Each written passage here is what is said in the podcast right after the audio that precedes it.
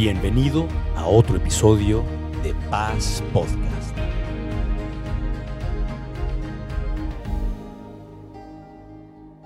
Familia, yo he observado que hay familias que tienen un caminar de fe muy puntual, pero de repente algo sucede con sus hijos, con algún hijo. De repente un hijo ya empieza a crecer y de repente ese hijo le dice a sus papás, eh, pues ya me voy de la casa, me voy a vivir con mi novia. Y entonces los papás así como que dicen, ¿cómo que te vas a vivir con tu novia? ¿Que no te vas a casar? ¿No? Y el joven dice, no, no, ya no creo en el matrimonio. Y entonces este matrimonio que ha caminado bien, que ha sido fiel, que ha estado en orden, que cree en, en el diseño de Dios, de repente voltea y dice, ¿y este cuate qué le ocurrió, no?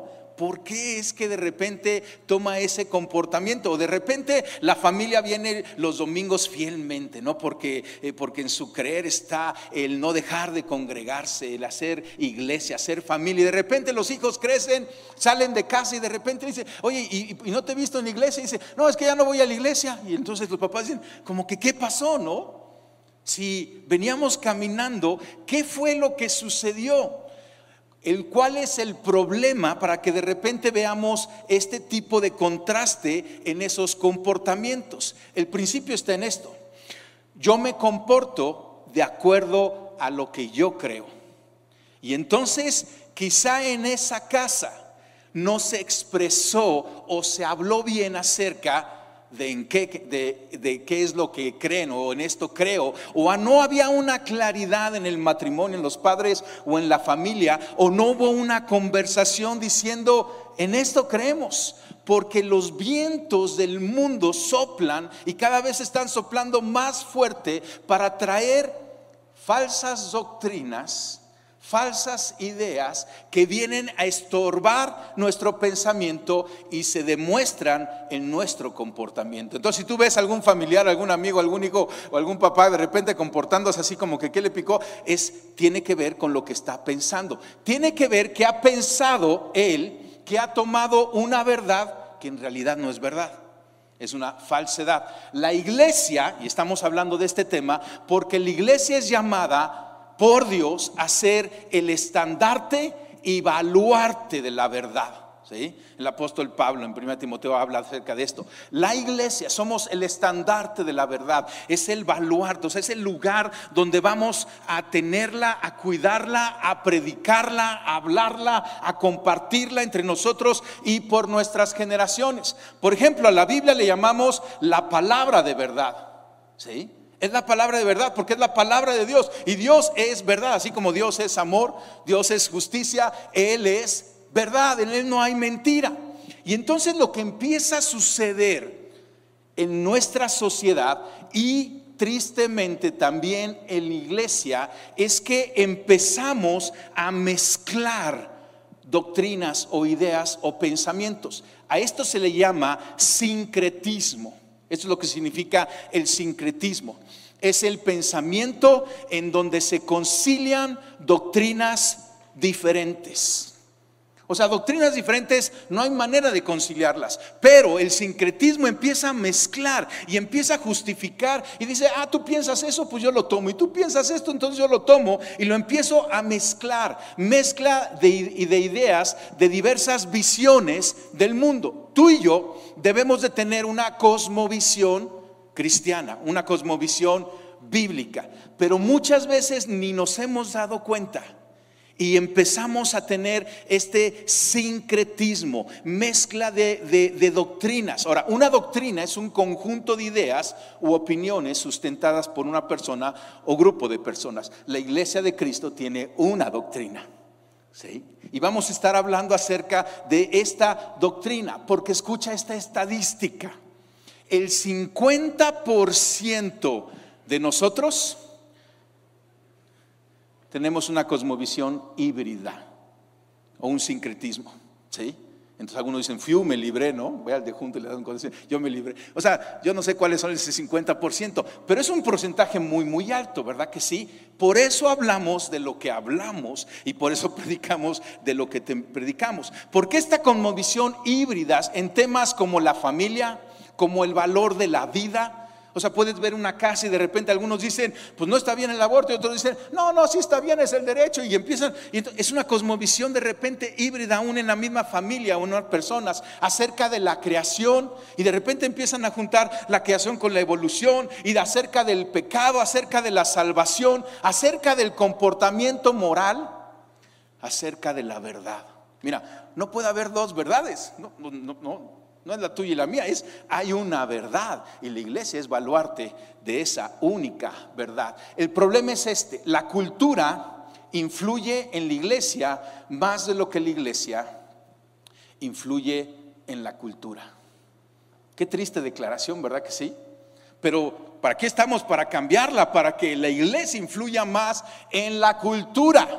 Déjame ponerla así, por lo menos en la cultura de tu casa.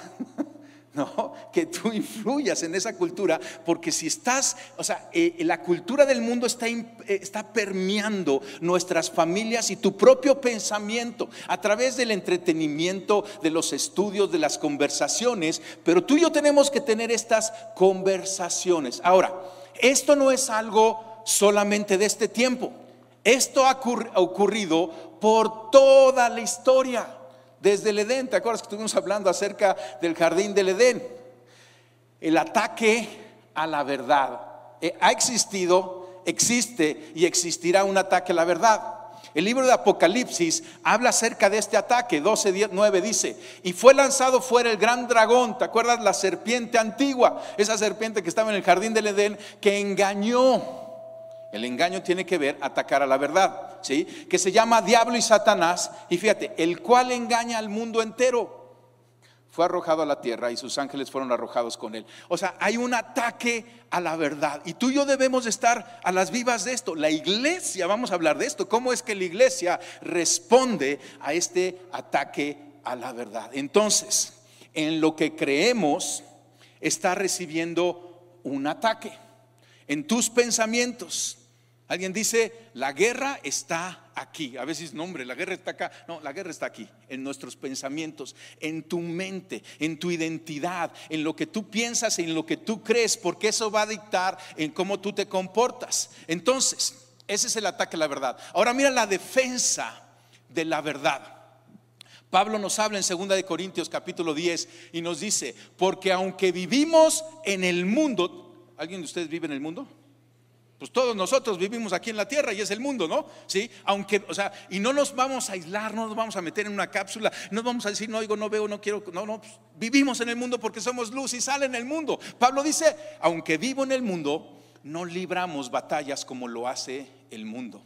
Las armas con las que luchamos no son del mundo, sino que tienen el poder divino, y fíjate lo que dice, para derribar fortalezas destruimos argumentos, ¿verdad un argumento tiene que ver con el pensamiento? Y toda altivez que se levanta en contra del conocimiento de Dios, llevando cautivo todo pensamiento para que se someta a Cristo.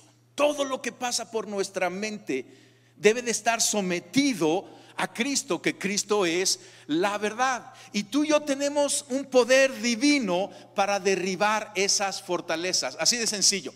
Las fortalezas son mentiras que se han arraigado en nuestro pensamiento que se demuestran en nuestro comportamiento. Y tú y yo debemos de tomar la verdad de Cristo para derribar esas fortalezas, esos argumentos o pensamientos que se levantan en contra del conocimiento de Dios, de lo que Dios dice. O sea, significa que son falsos. Esas fortalezas son falsas porque van en contra de Dios y Dios es la verdad. Y llevamos cautivos a Cristo. Cristo es la verdad. Entonces, fíjate esto, la solución para derribar fortalezas de mentira es la verdad. Y Cristo es la verdad. ¿sí? Cuando tú y yo hablamos y decimos, en esta verdad yo creo, y hablamos de ella y meditamos de ella y le explicamos y damos el razonamiento, porque la iglesia de Cristo no nomás es decir, esta es la verdad y la crees porque la crees, porque yo digo, no, no, así no es esto. Es este es el argumento que sustenta en lo que creemos. Eso a mí me encanta. Quizás una de las razones por las cuales Caro y yo caminamos al pastorado, porque nos encanta razonar, pensar y que nuestra fe es una fe que podemos platicar. Jóvenes, o sea, es algo increíble del cristianismo. No es una fe que te dicen cree porque cree, no, es cree porque este es el argumento, esta es la explicación. Jesucristo dijo esto, hablando de estas fortalezas que necesitamos derribar, porque decíamos, el 50% de nosotros tiene que eh, derribar esa fortaleza del sincretismo, ¿sale? Y Jesucristo dijo, y conocerán la verdad y la verdad los hará libres. ¿De qué nos va a hacer libres? De la mentira, de la equivocación, del error, del extraviarnos, al conocer la verdad. Y Cristo es la verdad. Jesucristo dijo esto en Juan 18, 37. Y para esto he nacido. Son palabras de Jesucristo. En un momento Pilato le estaba preguntando dice, o sea, diciendo que es la verdad. Y Jesucristo dice, y para esto he nacido. Y para esto he venido al mundo. Para dar testimonio a la verdad. Todo aquel que es de la verdad, oye mi voz. Tú y yo oímos la, voz de nuestro pastor como ovejas, ¿sí? De él, de su rebaño, como discípulos. Entonces, esta es la batalla, esta es nuestra, nuestras herramientas, pero te voy a decir algo, la batalla se está intensificando. Aunque ha existido siempre, se va a intensificar. Y no lo digo yo, lo dice el apóstol Pablo, 1 Timoteo 4.1. Ahora bien, de hecho, lo dice el Espíritu Santo, ¿sí? Que se lo reveló a Pablo, porque dice, ahora bien, el Espíritu Santo nos dice claramente que en los últimos tiempos algunos se apartarán de la fe verdadera, seguirán espíritus engañadores y enseñanzas que provienen de demonios. Familia, que ya son los últimos tiempos, pues estamos más cerca de los últimos tiempos. Alguien dice que nosotros somos la iglesia de los últimos tiempos. Y nadie sabe exactamente el tiempo, pero, pero lo que dice es que entre más nos acercamos a ese día del Señor, o sea, vienen, eh, o sea, esa es la estrategia, confundirnos engañarnos. Y es por eso que vemos personas que quizá han caminado en iglesia y de repente dicen y empiezan a tener otro comportamiento distinto. Es por eso que vemos que nuestros hijos de repente dicen, o sea, me voy a vivir con la novia, ¿no? Este, y, pues y el anillo y el compromiso y el, la pedida y la boda y, el guardarse y, y, qué pasó, ¿sí? Son engañados, son extraviados. Ahora, la doctrina sí importa. O sea, el decir, en esto creo, es muy importante. Y es una plática que tenemos en la iglesia constantemente, pero es una plática que también tienes que tener en tu casa. Entonces, doctrina, el conjunto de ideas u opiniones sustentadas por una persona o por un grupo de personas. Es una buena conversación. Hay gente que se integra a Iglesia Paz y hace esta muy buena pregunta. ¿Y ustedes en qué creen?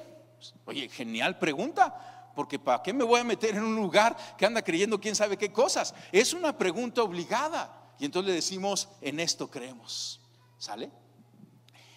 El enemigo, Satanás, el diablo, el chanclas, como tú le quieras llamar, opera con ideas, estableciendo fortalezas de falsedad, esas creencias falsas, lo cual esclaviza. El pecado esclaviza. El pecado es estar fuera del orden de Dios. Y esto, a esta es la tesis de lo que estamos hablando. Lo que pensamos y creemos determina cómo nos comportamos. Entonces, cuando tú veas un comportamiento aberrante en ti, pregúntate, ¿en qué creo? Porque lo que creo me llevó a comportarme de tal manera. Cuando tú veas un comportamiento en otra persona, o sea, no nomás es compórtate bien, no es hablemos de lo que tú piensas, qué fortaleza hay aquí. ¿En qué estás creyendo para que estés actuando de esa manera? Y lo interesante y lo importante de los pensamientos que nos llevan a los comportamientos también es que Jesús dijo, ¿quién es el que me ama? El que hace suyo mis mandamientos y los obedece. Entonces fíjate, o sea, si tú tienes un hijo y el hijo dice, papá, te amo, pero cuando tú le dices algo te desobedece, y desobedece y desobedece y desobedece, pero luego llega contigo, ay, como te quiero, papito. Como que tú dices, ¿será? ¿Será que me quiera? ¿No? No más quiere el domingo, ¿no? O sea, no más quiere su, su, su, su igual a diario, ese semanal. O sea, igual nosotros como hijos, ¿sí? Porque no podemos amar a Dios si no lo obedecemos con nuestro comportamiento. Y no podemos comportarnos como Dios quiere si no tenemos los pensamientos y creencias correctas. En esto creo, es algo bueno para hablar. Los pensamientos o creencias realmente determinan nuestro comportamiento. Y ante, ante, cada comportamiento, como papá, tenemos que ir con nuestros hijos y decir, a ver, ¿en qué estás? O sea, no es en qué estabas pensando, no es en qué crees. O sea, ¿qué ha faltado ahí? ¿Qué nos podemos comunicar? Hijo, también tú como ves a tu padre dices, pero ¿por qué este cuate eh, perdona a todos? ¿Sí? Papá, ¿qué es en lo que crees? Para que tengas ese corazón tan humilde para perdonar a todos. Es una buena pregunta. Pablo nos advierte, fíjate la advertencia de Pablo, Efesios 4, nos dice, con la autoridad del Señor digo lo siguiente, ya no vivan como los que no conocen a Dios. Tú y yo conocemos a Dios, tú y yo tenemos acceso a la palabra de Dios, tú y yo venimos aquí los domingos para hablar de Dios y no nos podemos comportar como los que no conocen a Dios, ¿verdad que no? Porque conocemos a Dios y caminamos obedeciéndoles. Dice, porque ellos están irremediablemente confundidos. La mentira trae confusión. Tienen la mente llena de oscuridad. Habla acerca de ese engaño y mentira. Vagan lejos de la vida que Dios ofrece, porque Dios es buena onda. Dios es vida. Dios quiere lo mejor para nosotros. Pero si estamos en la mentira, en la oscuridad, en la falsedad, no podemos disfrutar la vida que Dios ofrece. Mira lo que dice, porque cerraron la mente y endurecieron el corazón hacia Él. Han perdido la vergüenza, viven para los placeres sensuales y practican con gusto toda clase de impureza. Ese es el ataque aquí. ¿Sí? No puedes tener un comportamiento correcto sin un pensamiento correcto. O sea, otros dicen, ¿no? Lo que pones en tu mente es lo que va a salir. ¿Sí? ¿Has oído esa de garbage in, garbage out? ¿Sí? Basura adentro, basura afuera. Entonces, si tú estás poniendo basura, pues va a salir basura. Pero si tú estás poniendo verdad y vida, eso es lo que va a salir. Fíjate en estos, en estos términos. Ortodoxia. ¿Has oído de la ortodoxia? ¿Sí? por ejemplo, hay la iglesia ortodoxa, así se conoce, ¿no? Pero la palabra ortodoxia es muy profunda. ¿La tienes ahí? Pónmela la definición. Ortodoxia viene del griego ortos, que significa correcto, verdadero y recto, y doxa, que significa opinión. Entonces, ortodoxia es la creencia o doctrina correcta o verdadera. Esa es la ortodoxia. Hay otro término interesante, la ortopraxia. ¿Sí? Uy, qué profundo está poniendo aquí el pastor. ¿Sale? Ortopraxia, ¿sí? Viene, es similar a la ortodoxia en, lo primero, ortos, correcto, verdadero y recto, pero praxis tiene que ver con la acción, el comportamiento correcto. Claro que queremos el comportamiento correcto, pero escucha esto, la ortodoxia precede la ortopraxia. Ya espero no haberlos confundido, pero o sea, lo que pensamos, ¿sí? Es lo que va a resultar en cómo nos comportamos. ¿Tiene sentido? Por eso vamos a entrar en esta serie y vamos a hablar de lo que creemos y vamos a hablar de cómo la iglesia, por toda su historia, tiene estrategias para resistir ese ataque a la verdad, ese ser infiltrada por esas falsedades. Hoy te quiero hablar de un ejemplo, te quiero poner un ejemplo muy puntual, ¿sí? De un pensamiento falso, de una falsa doctrina que se llama, ¿sí? es el pluralismo. ¿sí? Pluralismo. Y el pluralismo es una doctrina que cree que hay muchos caminos para llegar a Dios y obtener salvación.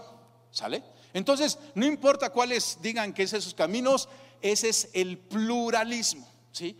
Y muchos de nosotros, no sé la estadística exactamente, pero quizá hoy te voy a sorprender en ese pensamiento de pluralista.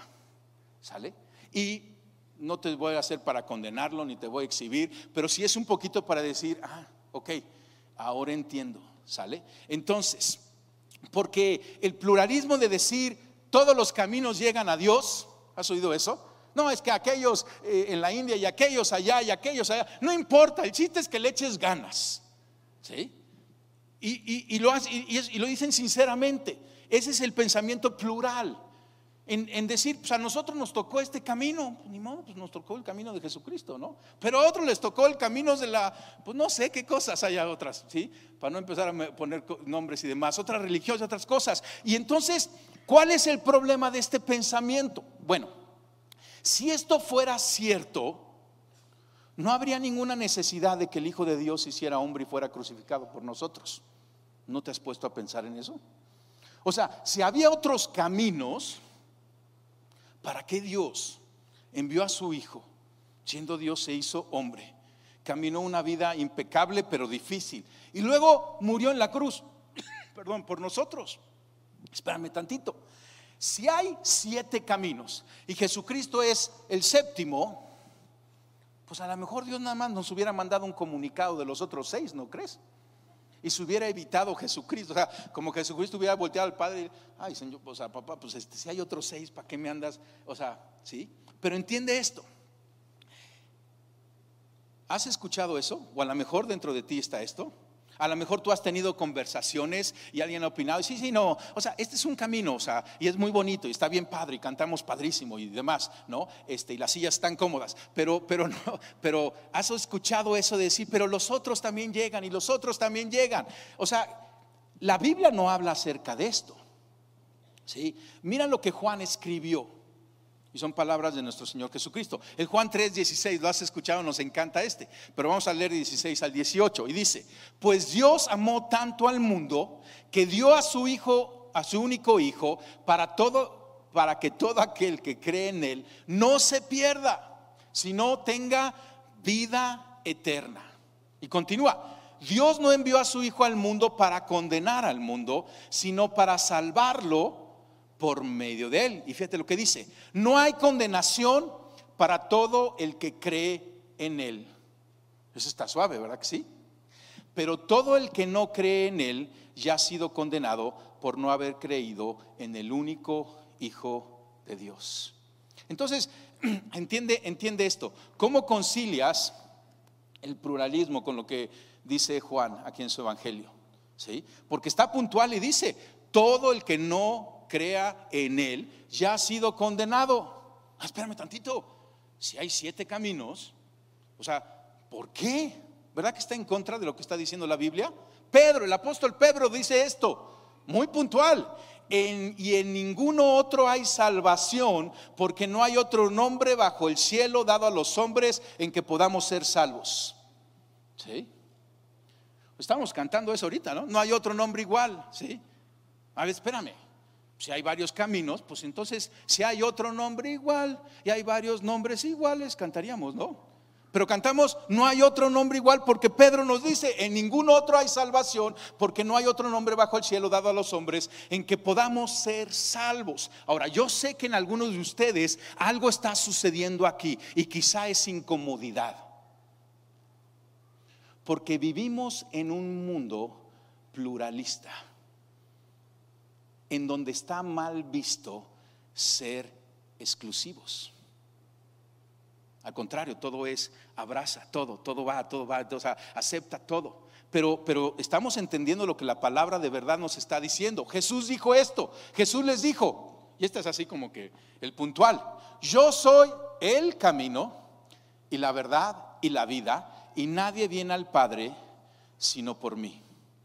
A lo mejor no has escuchado este pasaje, pero ¿verdad que está bien puntual? Porque Jesucristo no dice, yo soy un camino. Él dice, yo soy el camino. Nuevamente, y yo sé que esto puede incomodar a muchos, y más en el pensamiento de la sociedad actual, porque Jesucristo dice, y nadie viene al Padre sino por mí.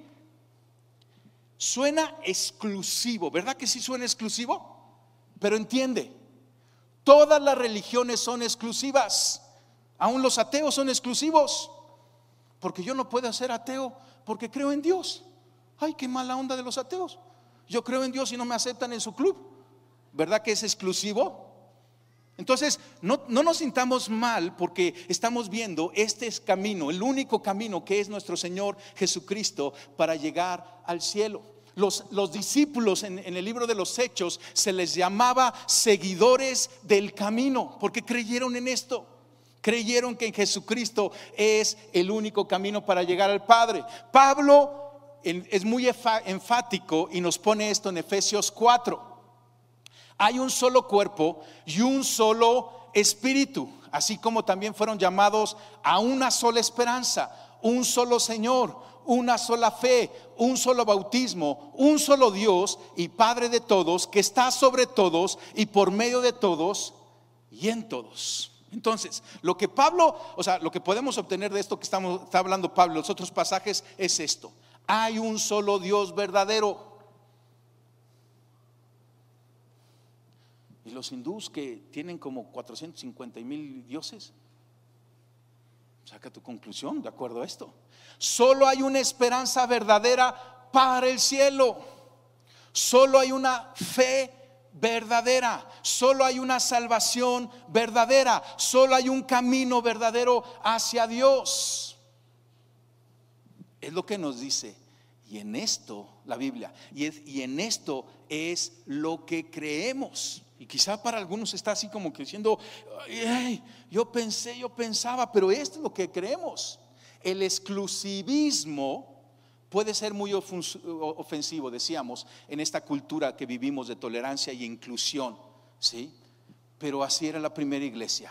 Y esto fue lo que predicaron en un imperio romano que tenía cantidad de Dios. Ese era su problema. Decían, estos predican que hay un solo Dios y nosotros tenemos como 40 mil, pues nos ponen en jaque. Entonces vamos y persigámoslos. Y pues puede suceder también para nosotros. Ahora, entiende esto.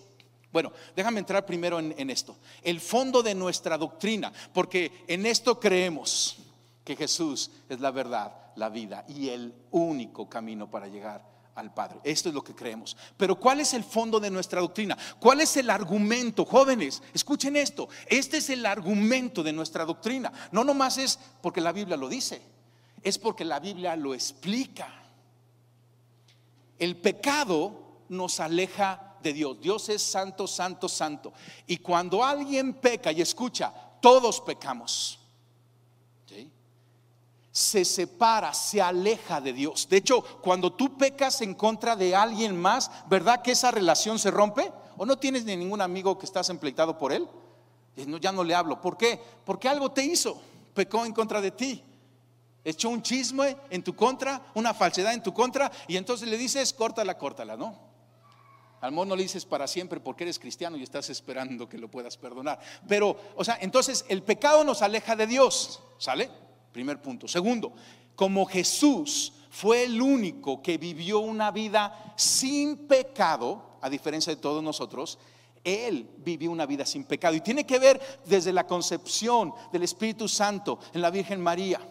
¿sí? Desde su caminar lleno del Espíritu Santo, viviendo una vida sin pecado, Él era el único capacitado para pagar la deuda de nuestro que nuestro pecado merecía. La Biblia dice, la palabra de verdad dice, la paga del pecado es muerte. Pero a ti y a mí no nos alcanza ni siquiera morir por nuestro pecado, porque no, o sea, para salvarnos, para rescatarnos. Y hay una paga que tú y yo teníamos, pero para que pudiéramos ser perdonados y restaurada nuestra relación con Dios, Jesucristo murió en nuestro lugar.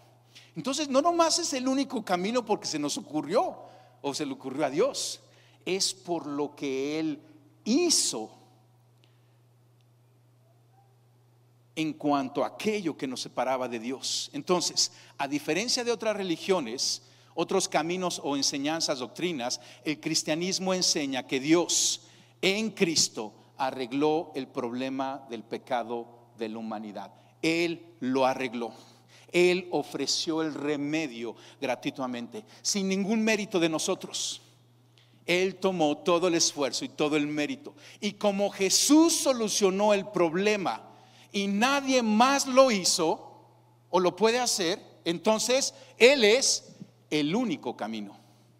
Vamos bien, está padre, ¿no? Ah, ok, ya entiendo por qué Él es el único camino, porque Él fue el único que trajo la solución al verdadero problema. Ilustración, vas en el coche y te quedas sin gasolina. Y tú dices, no arranca y ves, me quedé sin gasolina. ¿Te acuerdas que tiene como dos meses que no le echas gasolina? Te quedaste sin gasolina. Y entonces viene uno y te dice, tengo bujías. Y tú le dices, no necesito bujías, lo que necesito es gasolina. Llega otro con un radiador cargando, ¿no? Tengo un radiador, yo no necesito un radiador, yo lo que necesito es gasolina. Hay una sola solución a tu problema de falta de gasolina, que es, bien, bien, bien sabios, pues necesitas gasolina para solucionar tu problema de gasolina. La humanidad tenía un problema de hecho lo tiene si no está en Cristo. Era el pecado que nos separaba de Él. Y Jesucristo pagó por nuestro pecado en la cruz. Su sangre santa, pura, limpia, derramada a nuestro favor. Cubrió toda falta y todo pecado. Y nos dio la gasolina que se necesitaba. Por eso Él es el único camino. Otra vez, Juan 14, 6. Jesús les dijo, yo soy el camino, la verdad y la vida, y nadie viene al Padre sino por mí. Puntual, ¿no? Entonces, nuestra eh, perdón, doctrina correcta va a impactar la manera en que tú y yo vivimos. ¿Sí? No vamos a caminar en el pluralismo. ¿Has oído eh, cuál es el otro término que este, no, se me fue. No, no, no el otro que platicamos en la mañana. Eh, ecumenismo. Ese es el otro. ¿Has oído del ecumenismo, no? O sea, el ecumenismo es, es un derivado de, de, este pluralismo, porque pues si todos los caminos, pues vamos a juntarnos todos los caminos y vamos a hacer una fiesta, ¿no? Pero cuando tú dices, pero si hay un solo camino, ¿cómo puedo yo conciliar esto? Ahora entiende, el cristianismo habla de un camino que es Jesucristo, el único camino, porque Él solucionó el problema. Él es el único que trae la solución. Ahora, a veces eso puede sonar para algunos, muchos, ay, pues qué sangrones estos, que se creen poseedores del único camino. ¿Entiende esto? El único camino está abierto a todos. Entonces, no te incomodes de que hay un solo camino, alégrate de que hay un camino, ¿sí? y alégrate de que este camino invita, está abierto, está clamando a toda la humanidad diciendo, todos vengan a este único camino, está abierto a todos, a ricos, a pobres, a mujeres, a hombres, a perdidos, extraviados, a, todos. Eso no es, eh, o sea, como que es que es exclusivo el cristiano. No, no, sí es un solo camino, pero estamos abiertos a todos. Y esa es la maravilla del Evangelio que tú y yo predicamos. Esta es la maravilla del Evangelio en el cual tú y yo creemos. En esto creo. Y ese pensamiento yo sé que va a dictar el comportamiento de nosotros. Porque entonces algunos están diciendo, ah, Chihuahua, entonces sí le debo de hablar a mi familia de Cristo. Porque pues lo que ellos piensan que es camino no es camino y el que yo tengo es el único camino. Y entonces si yo no les digo, ¿cómo van a conocer? Y si no conocen, ¿cómo lo van a escoger? Y si no se suben a Él, ¿cómo van a llegar? Y entonces vas y hablas de Cristo. Y algunos a lo mejor están recibiendo ese impacto de decir, pero hay naciones que necesitan escuchar este mensaje correcto. La primera iglesia salió por todo el mundo porque en esto creían. Y si tú y yo creemos en esto, va a cambiar nuestra vida. Jesús dijo, bueno, o sea, esto, esto de nuestro pensamiento va a impactar nuestro comportamiento. Algo hermoso también es que va a impactar nuestra adoración. Y con esto quiero cerrar. Va a impactar nuestra adoración. Porque Jesucristo nos dijo, ama al Señor tu Dios con todo tu corazón, con todo tu ser y con qué?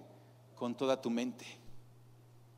Cuando tú y yo tenemos el pensamiento correcto en la verdad, estamos amando a Dios con toda nuestra mente, con todas nuestras creencias, con todas nuestras eh, doctrinas. Amar a Dios significa pensar correctamente sobre Él. Y por eso lo hablamos y por eso lo platicamos las veces que sea necesaria. Cierra tus ojos un momento. Le voy a pedir al equipo de alabanza que pase. Y quizá tú estás aquí y habías oído de Jesús o lo tenías como un camino más, pero al escuchar esta verdad, necesitas dejar otros caminos para verdaderamente tomar el único camino que es Jesucristo. Y yo creo que hagamos dos oraciones. Primero renunciando a todo otro supuesto camino que en verdad no llega porque no soluciona el verdadero problema. Y quizá tú estás mezclado en cosas y vas a cosas y te untas cosas, te cuelgas cosas, qué sé yo. Pero vamos a hacer una oración para renunciar a eso en este momento, porque no son la verdad. Y dirígesela a Dios y dile, papá, te pido perdón por haber tomado y pensado en esas otras opciones. Ahora sé que son falsas y yo corto con ellas. En mi vida de manera generacional se han estado en mi familia. Yo renuncio a su influencia y yo renuncio en buscarlas, adorarlas o caminar en ellas. Y yo hoy declaro delante de ti, Dios, que quiero y voy a caminar en el único camino verdadero y de vida que es Jesucristo. Y ahora dile a Jesús, Jesús, yo quiero que tú seas mi Señor y Rey. Jesús, yo tomo toda tu obra de salvación en la cruz y en la resurrección y la abrazo. Te pido que me regales esa salvación, que seas el Rey y Señor de mi vida. Y yo someto mi pensamiento y mi actuar y mi creer solamente a ti, Cristo. Yo declaro que tú eres el verdadero Hijo de Dios único Salvador y el único camino. Amén y amén. Familia, ponte de pie. Yo quiero que acabemos adorando a Dios, porque entiende esto. Jesucristo dijo esto, y, fíjate lo interesante. Jesucristo dijo, Dios es espíritu, y quien quienes lo adoran deben de hacerlo en espíritu y en qué? Y en verdad. No podemos adorar al Dios que nosotros hemos fabricado, pues no tiene ningún sentido. Y muchas veces está profundo esto de em, y verdad, porque muchas veces tenemos estos pensamientos, falsas doctrinas, impiden nuestro adorar a Dios. Pero cuando reconocemos y decimos, Jesús, tú eres, ya entiendo, lo abrazo, nuestra adoración va a ser en verdad porque el Espíritu Santo ha traído esta revelación en nuestra vida. Adorémoslo porque por lo que Él es y por lo que Él ha hecho por nosotros. Vamos a entonar este canto. Y cada parte de esta letra es una declaración de nuestra fe, porque estamos diciendo, no hay otro nombre igual, porque no lo hay. Porque Él es el único que solucionó por amor a nosotros, gratuitamente qué no lo adoraremos? ¿Por qué no lo seguiremos? ¿Por qué no lo serviremos? ¿Por qué no cantaremos de Él? ¿Adoramos familia? Vamos a adorar equipo. Gracias por acompañarnos en este episodio de Paz Podcast. Confiamos en que hayas encontrado paz, ánimo y propósito. Síguenos en nuestras redes sociales como arroba y en nuestra página como iglesiapaz.org.